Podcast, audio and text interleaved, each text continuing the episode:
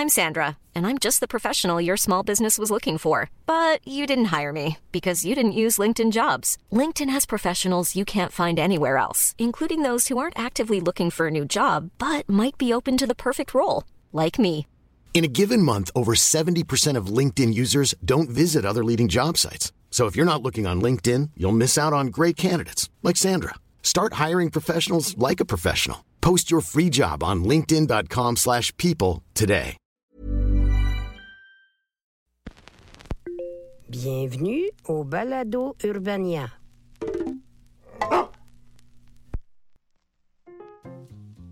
Donc, mes hommages populaces canadiennes, ainsi que tous ces autres qui n'ont pas affronté le regard des approbateurs de la reine d'Angleterre sur leur billet de 20 pièces qui donne l'impression qu'on n'en fait jamais assez pour l'Empire britannique, c'est bien moi, Charles Beauchesne, cet humble troubadour des pires moments de l'histoire, le podcast où on révise le pire du pire du passé, présenté aujourd'hui en format trilogie édition spéciale. Et oui, aujourd'hui, ce qui va se passer, c'est que je vais m'attaquer à un sujet tellement vaste et tellement compliqué que la seule façon de passer au travers sans devenir fou, c'était de le diviser en trois épisodes. Bref, pour cette fameuse édition spéciale, j'ai décidé de m'attaquer à ni plus ni moins que la chute de l'Empire romain, qui je vous avertis, probablement le pire terrier du lapin imaginable pour un podcast historique, considérant que, comme d'habitude dans la communauté historique, et un, et deux, et trois. Les historiens ne s'entendent pas à ce jour sur le moment exact ni les circonstances précises de la chute de Rome. En fait, même la chute de Rome en tant que superpuissance du monde antique et la chute de l'Empire romain, c'est pas la même affaire. Ouais, là, vous vous foutez de cette information-là ce stade-ci de l'intro, mais faites-moi confiance, vaut mieux que je mentionne ça ici tout de suite avant de me faire taper sur les doigts par les historiens. Ces gens sans cesse à la recherche d'un prétexte pour reprendre quelqu'un sur des maudits détails en critiquant comme des plombiers que le travail du gars qui est passé avant eux est invariablement une solide job de cochon. Bon, maintenant, pars-moi le générique le temps que je me masse l'arête du nez en soupirant. J'ai déjà hâte que ce soit compliqué. Alors, premièrement, vous serez abasourdi d'apprendre que depuis la fin du 18e siècle, le déclin et la chute de Rome sont pas mal les thèmes centraux à travers lesquels on analyse et échafaude l'histoire du peuple romain. Entre autres, parce qu'à un moment donné, c'était un des empires les plus prospères sur la planète qui a perduré pendant plusieurs siècles ou plusieurs millénaires, dépendamment à qui tu demandes. Cette grosse marge d'erreur qui s'explique peut-être par le fait que si tu choisis d'étudier en sciences humaines, c'est souvent parce que tu n'as plus envie de faire de maths.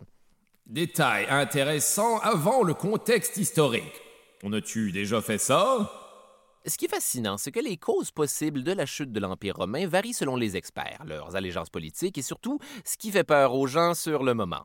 Entre autres, ceux en faveur d'un État laïque vont blâmer l'arrivée du christianisme, les historiens un peu plus xénophobes vont blâmer l'immigration. Pour Denis Arcan, la cause du déclin de l'Empire, c'est les plats de poisson en croûte, puis Rémi Girard, si j'ai bien compris le film. Ouais, S'il y a des Français qui nous écoutent, Rémi Girard, c'est un petit peu notre Gérard de perdu, mais genre avant qui essaie de ne pas payer de taxes en mangeant toute forme de vie sur Terre. Mais on s'égare, là. Tout ça pour dire que dernièrement, une des thèses, c'est que la chute de Rome a été causée en partie par des catastrophes naturelles et des pandémies. Créé nom d'un casque de centurion avec un genre de balai sur le dessus. Ça, c'est juste un peu trop proche de la réalité pour que ce soit divertissant. Il y a même un historien qui a répertorié plus de 200 théories différentes pour expliquer la chute de Rome. Puis là, à un moment donné, je lisez-les donc, ces livres-là! C'est pourquoi je vais faire ça un petit peu plus classique déclin pépéroni fromage sans anchois et simplement regarder tout ça aller depuis le début en essayant de pointer les endroits qui pourraient éventuellement être considérés comme le début de la chute de Rome, peut-être. Et ce, en évitant les raisonnements du genre Rome a commencé à tomber le jour où elle a été fondée. N'est-ce pas quand on est qu'on commence à mourir? La vie est une maladie mortelle transmise sexuellement et toutes ces autres satanées conneries existentialistes de merde. En passant, tombez pas à côté de vos caligae, ces espèces de sandales romaines qui ont l'air d'être faites à partir d'un amoncellement de straps de sacoche, mais l'entièreté de cet épisode partie 1 est pas mal juste un contexte historique. L'Empire romain, c'est un des événements les plus complexes et influents de l'histoire de l'histoire avec un grand H. Avant de sauter directement dans partout, je vous suggère qu'on commence par quelques traditionnels rafraîchissements malaisants tout nus dans le salon en attendant que tout le monde soit arrivé. C'est tout le temps comme ça. Contexte historique. Il était une fois, à l'époque où il n'y avait pas que des Italiens en Italie, au sud de la région qui abritera éventuellement Rome, il y avait en fait des Grecs. Surprise, et ça à une époque où ils n'étaient pas nécessairement banqueroutes en haussant les épaules avec les deux poches sorties. Bref, au nord, on pouvait trouver une autre peuplade aujourd'hui disparue, les Étrusques, une puissance culturelle et militaire qui sonne comme une insulte de gens de la campagne.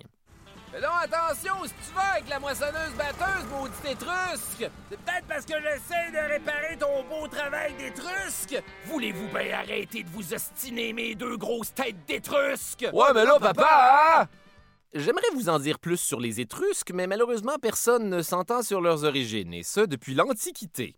Alors, vous m'excuserez, mais je vais éviter d'ouvrir ce guépier de crabe de Pandore. Ce qu'il faut retenir, c'est que les voisins étrusques ont eu une grande influence sur la culture romaine sur le plan notamment de l'alphabet, des chiffres, de l'art, de l'architecture, de l'habillement et de la religion. Donc voilà, les Étrusques. Faut croire qu'ils donnaient leur propre kit de démarrage de civilisation antique. Détail mytho-historique, c'est pas clair. Effectivement, c'est dur de parler de la fondation de Rome sans parler de la fameuse légende de Romulus et Rémus.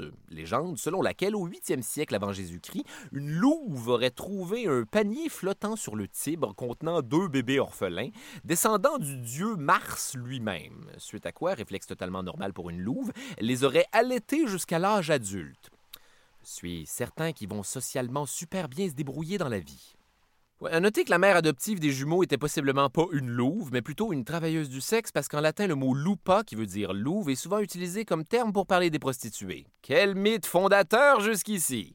Éventuellement, les deux frères vont vouloir fonder une ville, mais ils vont se chicaner sur l'emplacement parce que, voyez-vous, un des deux frères avait vu plus de vautours passer au-dessus de sa colline, et fouillez-moi ces bons signes.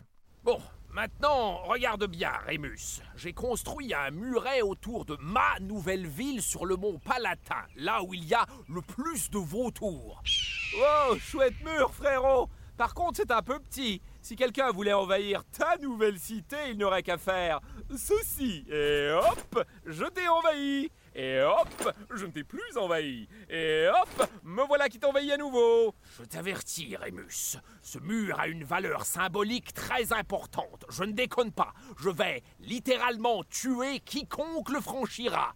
Quel mur? Ce mur? Et hop, Rémus, dernière chance. Ne franchis pas ce mur. Oups, trop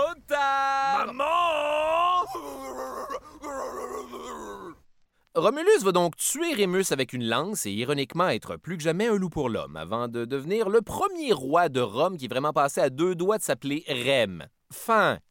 En s'étant reculé, Rome n'était donc qu'une des nombreuses petites colonies sur les rives du Tibre, mais les Romains vont tranquillement s'organiser avec ces autres peuplades histoire d'aller intimider les villes voisines pour les annexer par la force. Voilà, vous êtes tous des Romains maintenant. Euh, J'aurais une question. Qu'est-ce que ça change? Rien du tout, à part que vous êtes éligible au service militaire. Alors en rang légionnaire Nous avons un village voisin intimidé pour la gloire de Rome Voilà, vous êtes tous des Romains maintenant. C'est ça? Une technique qui sera tellement efficace que rendu au 5e siècle avant Jésus-Christ, les Romains avaient déjà conquis la moitié des territoires latins de la région dans une collaboration somme toute très fraternelle pour une ville fondée sur les bases d'un fratricide. Ne franchis pas ce mur! Au cours de cette période, six rois élus par le Sénat vont succéder à Romulus, le dernier étant nul autre que Lucius Tarquinius Superbus, aussi appelé Tarquin le superbe Donc évidemment, comme la plupart des gens qui choisissent de s'appeler le superbe, la principale caractéristique de Tarquin le superbe, ça va être d'être une satanée merde. Il va être tellement tyrannique que les gens vont collectivement choisir d'oublier les cinq autres rois super cool avant, puis la goutte d'eau qui aurait fait déborder le vase, c'est quand son fils Sextus Tarquin va agresser sexuellement Lucrèce, une femme de l'entourage royal, et ça va créer un soulèvement populaire assez unanime contre les Tarquins qui va permettre la mise en place d'une république à la place, parce que souvenez-vous, Tarquin, c'est taquin avec un arc. Détail intéressant. Rome s'est alors magiquement transformée en république en une nuit. Republicus magicus transformus, comme dirait J.K. Rowling, avant de dire quelque chose de terriblement transphobe. Donc, à partir de maintenant, au sein de la toute nouvelle république, le pouvoir monarchique va être transféré à deux magistrats élus qu'on appelle consuls. Ou comme le dirait mon oncle, consul dise, hein? Hein? Hein? Tu mettras ça dans ton show, hein? Voilà, c'est fait. Et maintenant, nous avons tous les deux l'air mauvais. Merci. Évidemment, les consuls ont beau être choisis par le peuple, ils sont pour la plupart triés à partir des membres du Sénat, qui est rempli à rabord de patriciens, une sorte d'aristocrates romains et non des disciples de Patricia Paquin.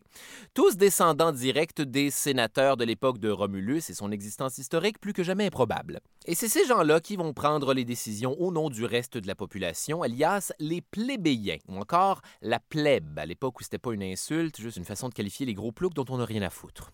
Les débuts de la République vont donc être une période faste où l'État romain prend de l'expansion plus rapidement que le lait dans cette casserole que j'ai oublié deux secondes de trop sur le rond du poil, puis là, ça a comme cuit en dessous du rond.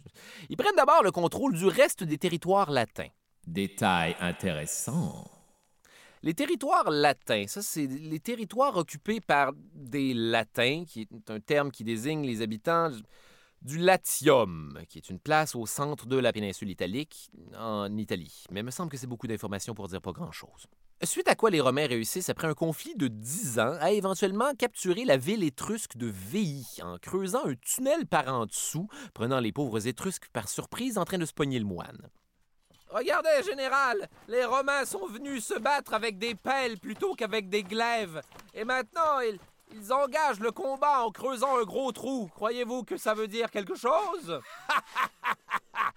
Pauvres imbéciles Ils ne sont tellement pas une menace que ça ne vaut même pas la peine de rester sur le qui-vive.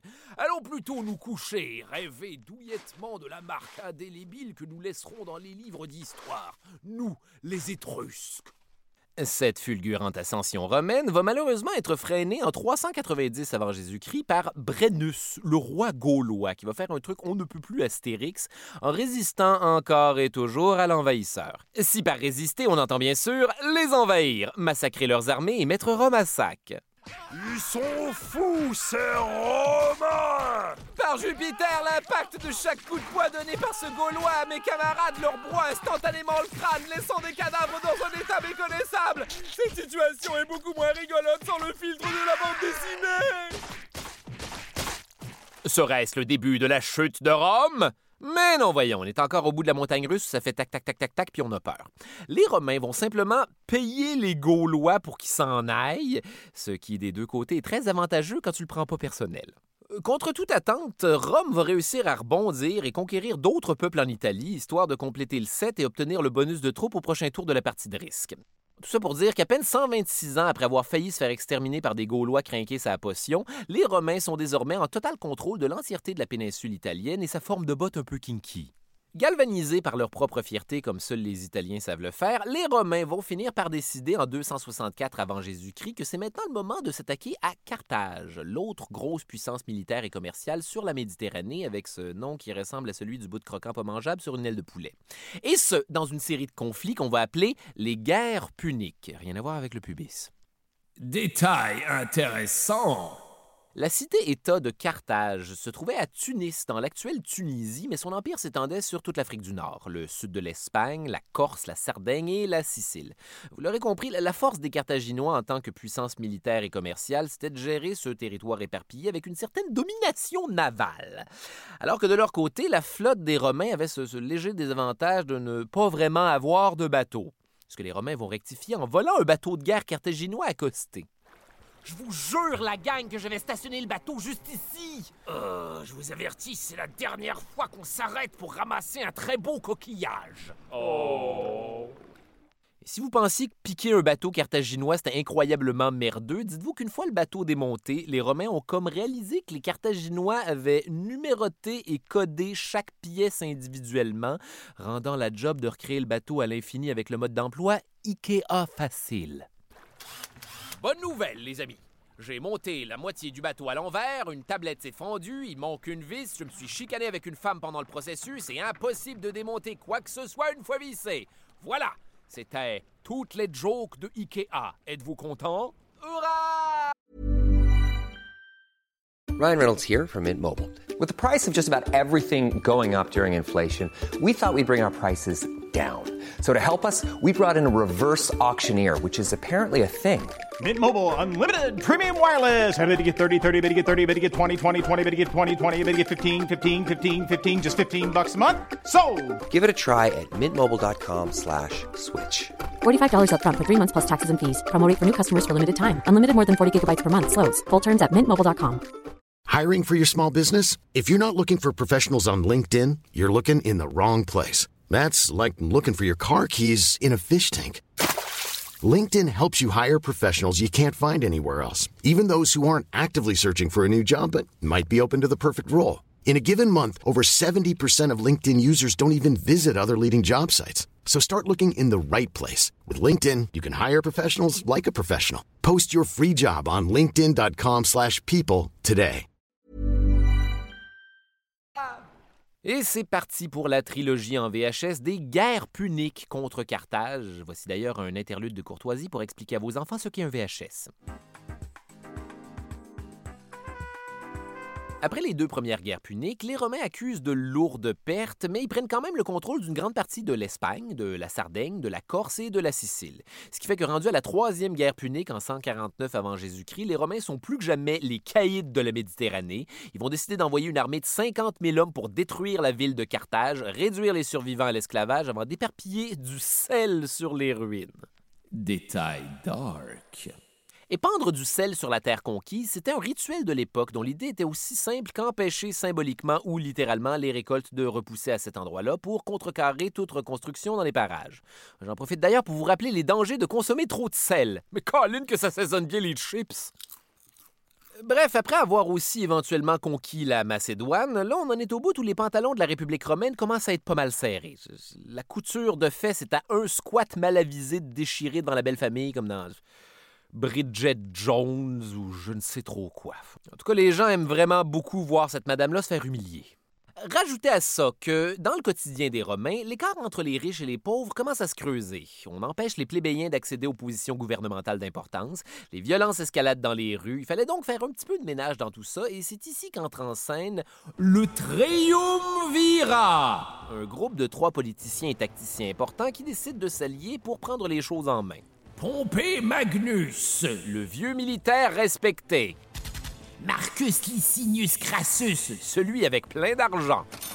Et au centre, un conquérant prodige à la carrière super prometteuse, un certain Jules César. Détail intéressant. Aujourd'hui encore, César est tellement un des personnages les plus mythiques de l'histoire que pas mal tout le monde a une bonne idée de qui il est à cause des nombreuses anecdotes à son sujet. Bon, pour ma part, voici celle avec laquelle je vous synthétiserai la personnalité de César. Un jour, on raconte qu'il se serait fait capturer par des pirates qui exigeaient une rançon de 20 talents d'argent, et César aurait répondu Vous allez me faire le plaisir de demander 50 talents minimum. J'ai l'air de quoi, un clodo? À ce qui paraît, César aurait eu une attitude super relaxe avec les pirates. Il va développer une espèce de camaraderie avec eux en n'arrêtant pas de niaiser que Oh, oh, oh, oh, oh, oh. Je vous avertis, quand vous aurez reçu la rançon, il se peut bien que j'assemble une flotte et que je vous traque tous jusqu'au dernier pour vous crucifier. Excellent sens de l'humour, César, mon pote. Et c'est exactement ce qu'il va faire. En fait, non. En signe de clémence, César va les faire égorger avant de les crucifier. Voilà.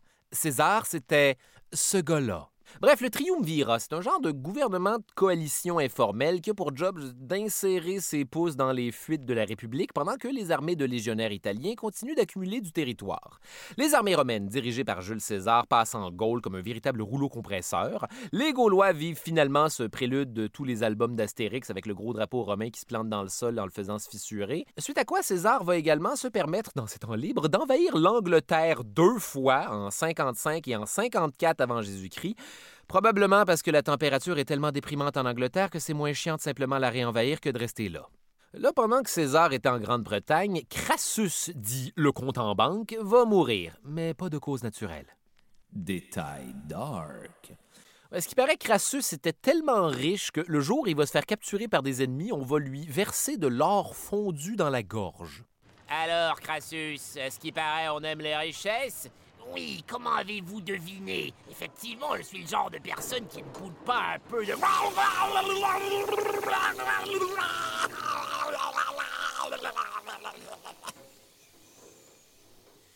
Veuillez noter que je prends mon or moins chaud d'habitude.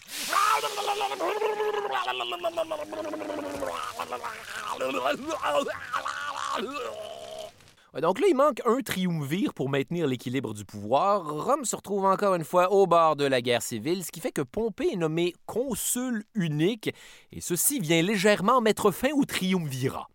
Là, c'est le bordel au Sénat. On demande à César d'abandonner le contrôle de son armée puis de se plier aux demandes du consul unique, qui est plus pompé que jamais. Hé hé hé, ho ho ho! Ce à quoi César va répliquer en marchant avec ses troupes à travers l'Italie et plonger plus que jamais le pays dans la guerre civile. Donc, blablabla, tu tu tu, éventuellement Pompée se fait couper la tête par des Égyptiens. César s'en débarrasse donc en grande pompe. C'est la dernière fois que je fais ça, promis. Et ressort de tout ça dictateur de Rome à vie, toi. Bon, évidemment, dictateur à vie, c'est relatif parce que César se fait assassiner moins d'un an plus tard par une couple de sénateurs pas contents, dont son bon chum Brutus, avant que ça devienne le nom qu'on donne à un bulldog. Détail dark, décevant. César aurait jamais dit la fameuse phrase Est tout brouté, en français toi aussi Brutus, en voyant son ami parmi les conspirateurs. La citation nous vient plutôt d'une pièce de William Shakespeare. Selon le philosophe historien grec Plutarque, César aurait plutôt fait le bruit de quelqu'un qui se fait poignarder 23 fois et aurait à la place choisi d'utiliser ses dernières forces pour couvrir son visage de sa propre toge afin de ne plus voir son ami le poignarder. Ce qui est tellement triste finalement. Détail intéressant qui vient démystifier une information dans un détail dark qui démystifie une autre information. Voilà, avant que vous commenciez à m'énerver avec ça, non, Brutus, ce n'était pas le fils de César. Je sais que vous avez tous entendu à quelque part que Brutus, c'est le fils de César, mais non, mais non, faites la paix avec cette information. Là, il y en a qui vont me dire que Brutus, c'est le fils adoptif de César en vous trouvant super fin finaux. Mais non, c'est pas vrai non plus. Tout ça nous vient une fois de plus de cet imbécile de Plutarque.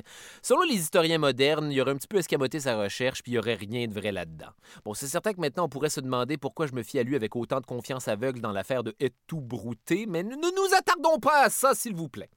Le meurtre de César provoque, pourquoi pas à ce stade-ci, une autre guerre civile entre les pro-César et les pro-pas César. Du côté des pro-César, appelons-les les, les Césariennes, tiens, on retrouve le consul Marc-Antoine et le petit-neveu adoptif de César, Octave.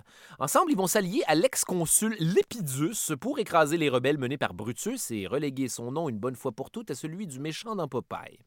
Ces trois-là vont former le deuxième triumvirat avant qu'il ne se produise exactement la même affaire qu'avec le premier, puis qu'il soit dissous quelques années plus tard, parce que partager le pouvoir, ça a l'air aussi difficile que de partager une de ces ridicules friandises Cherry Blossom. J'espère que vous aimez avoir de la glu sur les doigts. Là, Octave et Marc-Antoine vont se chicaner pour le pouvoir et tout ça va se terminer par Marc-Antoine qui est cerné en Égypte et qui va choisir d'organiser plein de gros parties ridicules avant de se suicider avec sa copine du moment, la dernière reine d'Égypte, Cléopâtre. Oui, oui, cette Cléopâtre-là, là, avec le joli nez puis le lion qui chante dans le bain. Détail croustillant. Avant d'être la femme de Marc-Antoine, quand elle était dans la vingtaine, Cléopâtre aurait été le plan cul de César qui avait 52 ans. Potin de l'Antiquité. Et ne manquez pas, en page 3, le nouveau produit de la collection Cléopâtre, un vibrateur fait d'un cône de papyrus rempli d'abeilles. Vous pensez que c'est une blague? Allez voir sur Internet. Détail dark. Marc-Antoine va privilégier un suicide romain, comme on dit, et se laisser tomber sur son glaive, un projet qui semble plus facile à dire qu'à faire. Alors que de son côté, Cléopâtre va opter pour quelque chose d'un peu plus pharaonique et se faire mordre par un serpent venimeux directement dans les boules. Ah, Cléopâtre, si mystérieuse. Bref, maintenant seul maître à bord, Octave va décider de s'appeler à partir de maintenant Auguste parce que ça fait plus bling et devient le premier empereur de Rome parce qu'apparemment des rois, des empereurs puis des dictateurs à vie, c'est pas la même affaire. Le règne d'Auguste marque le début de ce qu'on appelle la Pax Romana, la paix romaine, c'est-à-dire une période de deux siècles de paix et de prospérité pour le tout nouvel Empire romain. Empire qui continue de s'étendre alors que le réseau commercial romain prend son envol, tout comme sa littérature, son art, son architecture, sa religion. Le règne d'Auguste va perdurer pendant 56 ans, à un tel point que les gens vont vouer un véritable culte à sa personnalité. Le Sénat va en faire un dieu à sa mort en 14 après Jésus-Christ, ce qui peut presque permettre de se demander pourquoi est-ce qu'on fait tout un plat avec Jules César, monsieur, je me fais chanquer par mes alliés avant mon premier anniversaire de dictateur. Ma question étant, qui méritait vraiment qu'on lui dédie une salade?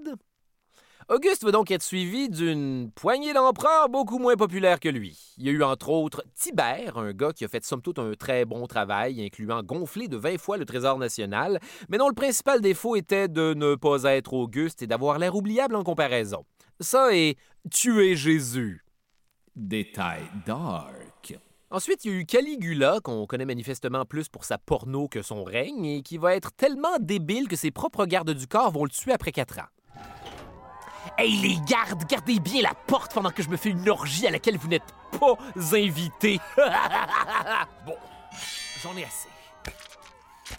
Ensuite, il y a eu Claude, l'empereur un peu laid qui bave en parlant et à qui ça dérangeait pas d'être cocu. Tout de suite suivi de Néron, qui va d'abord régner comme un tyran, assisté par sa mère, avant de faire assassiner sa mère et régner en tyran comme un grand garçon. Vider les coffres de l'Empire, tout le monde va le détester. Il va fuir Rome, personne ne veut l'aider. Il va revenir à Rome puis se rendre compte que son palais est désert. Il va vouloir se suicider, mais il sait pas comment. Il va demander à un esclave de se suicider devant lui pour lui montrer. L'esclave va lui répondre Ta gueule, man, et finalement se suicider. Ce n'était pas un bon empereur. Après ça, heureusement, vont se succéder un petit sept empereurs sous qui l'Empire va progressivement reprendre du poil de la bête. Ce qu'il faut retenir, c'est que le septième de ces empereurs température pièce, Nerva, est considéré comme le premier de ce qu'on appelle les cinq bons empereurs, ce qui, pour les plus perspicaces d'entre vous, est bon. En particulier, le successeur de Nerva, l'empereur Trajan, sous qui l'Empire romain va atteindre ni plus ni moins que sa plus grande superficie. Détail intéressant. Au début du deuxième siècle, le territoire romain sous Trajan va s'étendre de la frontière écossaise de l'Angleterre au nord jusqu'au Portugal à l'ouest, à l'Égypte au sud et à la Turquie à l'est. Bref, pas mal le tour de la Méditerranée, ce qui n'inclut rien de moins que 70 millions d'habitants et ça fait beaucoup de monde en sandales, ce qui est dégueu. Et puisque tout ce qui monte doit éventuellement redescendre, certains pourraient argumenter que c'est finalement ici le début de la chute de Rome, mais pas nous. Après tout, c'est pas la taille de l'Empire qui compte, c'est ce que tu fais avec, comme une voiture qui serait l'extension d'un pénis. On entre donc dans ce que les historiens considèrent comme l'âge d'or des empereurs romains, où les cinq bons empereurs vont se succéder de façon non héréditaire, dans la paix, la joie et l'allégresse. Bon, mon temps est écoulé. À vous, prochain bon empereur. Merci, précédent bon empereur. Vous êtes effectivement bien bon. Pas autant que vous, actuel bon empereur. Cet âge d'or inclut donc les règnes de Trajan, Adrien, le gars qui va construire un mur bord en bord de l'Angleterre sûrement pour empêcher les Écossais d'exporter un de ces fameux plats que eux trouvent bons mais que le reste de la planète trouve immonde. Ensuite, ça a été Antonius Pius et finalement le plus célèbre des bons empereurs, Marc Aurèle, qu'on surnomme le roi philosophe, la pire classe de personnage à Donjons et Dragons. Une horde de gobelins vous attaque! J'empoigne ma hache! J'encante une boule de feu! Quant à moi, je leur rappelle que tout ce que l'on entend est une opinion et non un fait. Tout ce que l'on voit, une perspective et non la réalité. Ah! Et c'est à ce moment que les gobelins se concentrent spécialement sur le roi philosophe.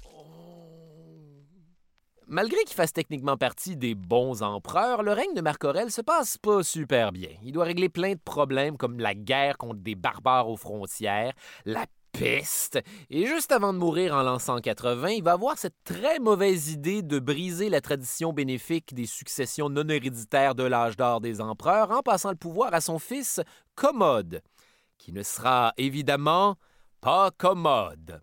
Ce à quoi Marc Aurèle en aurait assurément profité pour répondre une affaire du genre. Le bonheur dans votre vie ne dépend que de la qualité de vos pensées. Ce qui serait tellement gossant.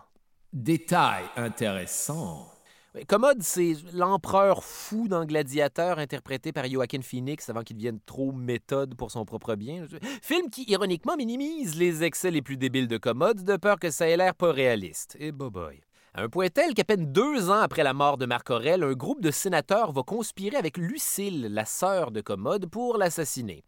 L'opération rate. Génial. Et Commode fait exécuter une coupe de sénateurs, puis devenu, comment dire, officiellement fou, Commode change le nom de Rome pour Colonia Commodiana, la colonie de Commode, et commence à dire à tout le monde que tout ce temps, était en fait le dieu Hercule, allant parfois lui-même dans l'arène pour combattre comme gladiateur contre des gladiateurs qui n'ont pas le droit de gagner parce que c'est l'empereur qui joue à Hercule. Détail dark.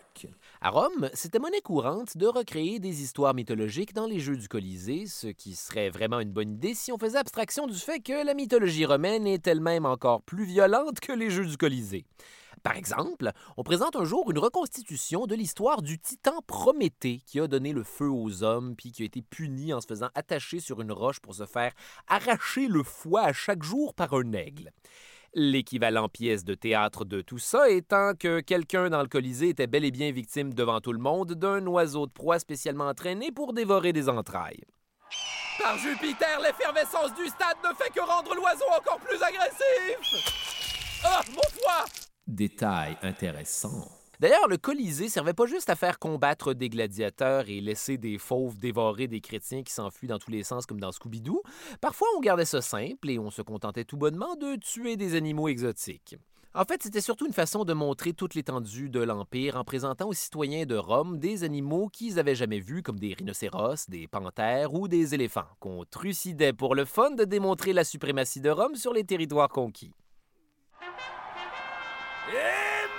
Maintenant, peuple de Rome, venu des contrées lointaines d'Africa, la girafe.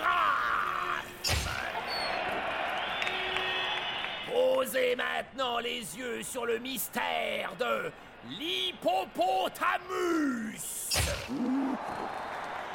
Et maintenant, question de se détendre avec quelque chose de réconfortant en fin de soirée. Voici 200 tigres contre 200 ours. Bien y penser, c'est trop d'animaux. Je ne sais plus vraiment ce qu'on regarde. Paraîtrait que sous le règne de Trajan, on aurait tué plus de 11 000 animaux sauvages dans le Colisée et on dit que Commode, lui, aimait vraiment beaucoup décapiter des autruches.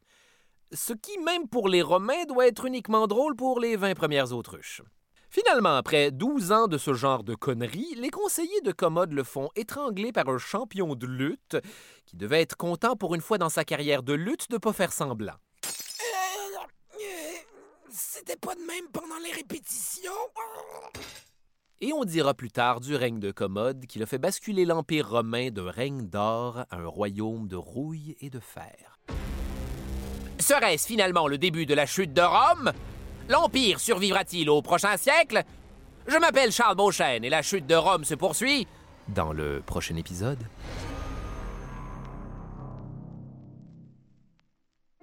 Les pires moments de l'histoire avec Charles Beauchesne est une idée originale de Charles Beauchesne. Au texte et à la recherche, Charles Beauchesne, Audrey Rousseau et François de Grandpré.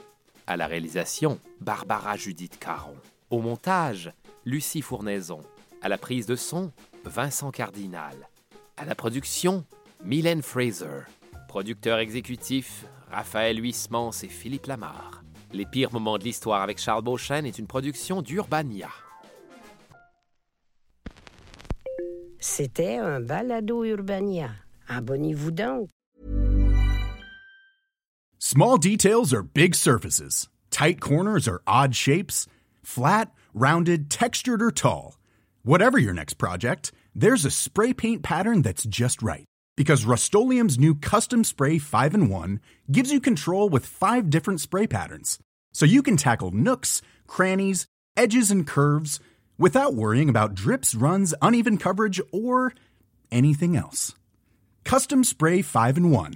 Only from Rust Hey, it's Danny Pellegrino from Everything Iconic. Ready to upgrade your style game without blowing your budget? Check out Quince. They've got all the good stuff shirts and polos, activewear, and fine leather goods, all at 50 to 80% less than other high end brands.